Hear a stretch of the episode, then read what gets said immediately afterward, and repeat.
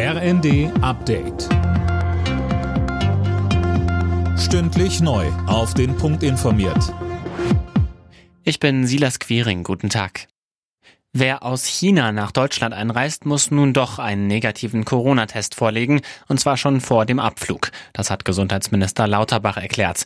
Sönke Röhling, der war bisher gegen so eine Testpflicht. Warum jetzt die Kehrtwende? Na, das war wohl der Druck der anderen EU-Staaten. Die hatten am Abend ja empfohlen, dass alle Mitgliedsländer eine Testpflicht einführen sollten. Und zuvor hat auch schon Weltärztepräsident Montgomery dazu geraten, zumal Italien, Spanien und Frankreich ja schon im Alleingang vorangegangen waren.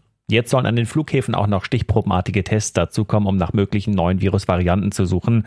Außerdem soll es für Flugzeuge, die aus China zurückkommen, Abwasserkontrollen geben. Auch darin will man nach Erregern suchen. Auf dem Petersplatz in Rom hat der Trauergottesdienst für den früheren deutschen Papst Benedikt begonnen. An der Zeremonie mit Papst Franziskus nehmen Zehntausende teil. Auch Kanzler Scholz und Bundespräsident Steinmeier sind dabei. Die deutsche Wintersportwelt trauert um Goldrosi. Rosi Mittermeier ist im Alter von 72 Jahren gestorben. Anne Brauer. Rosi Mittermeier war eine der erfolgreichsten deutschen Skirennläuferinnen. Sie krönte ihre Karriere 1976 mit zwei olympischen Goldmedaillen bei den Spielen in Innsbruck. Auch später stand Gold Rosi weiter in der Öffentlichkeit, unter anderem wenn sie an der Seite ihres Mannes Christian Neureuter, ebenfalls ehemaliger Skirennfahrer, an der Piste bei ihrem Sohn Felix mitfieberte. Auch der holte mehrere WM-Medaillen für Deutschland. Mit nur 72 Jahren starb Rosi Mittermeier jetzt nach schwerer Krankheit.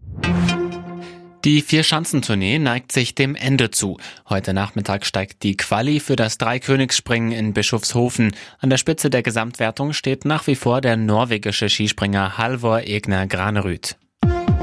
Alle Nachrichten auf rnd.de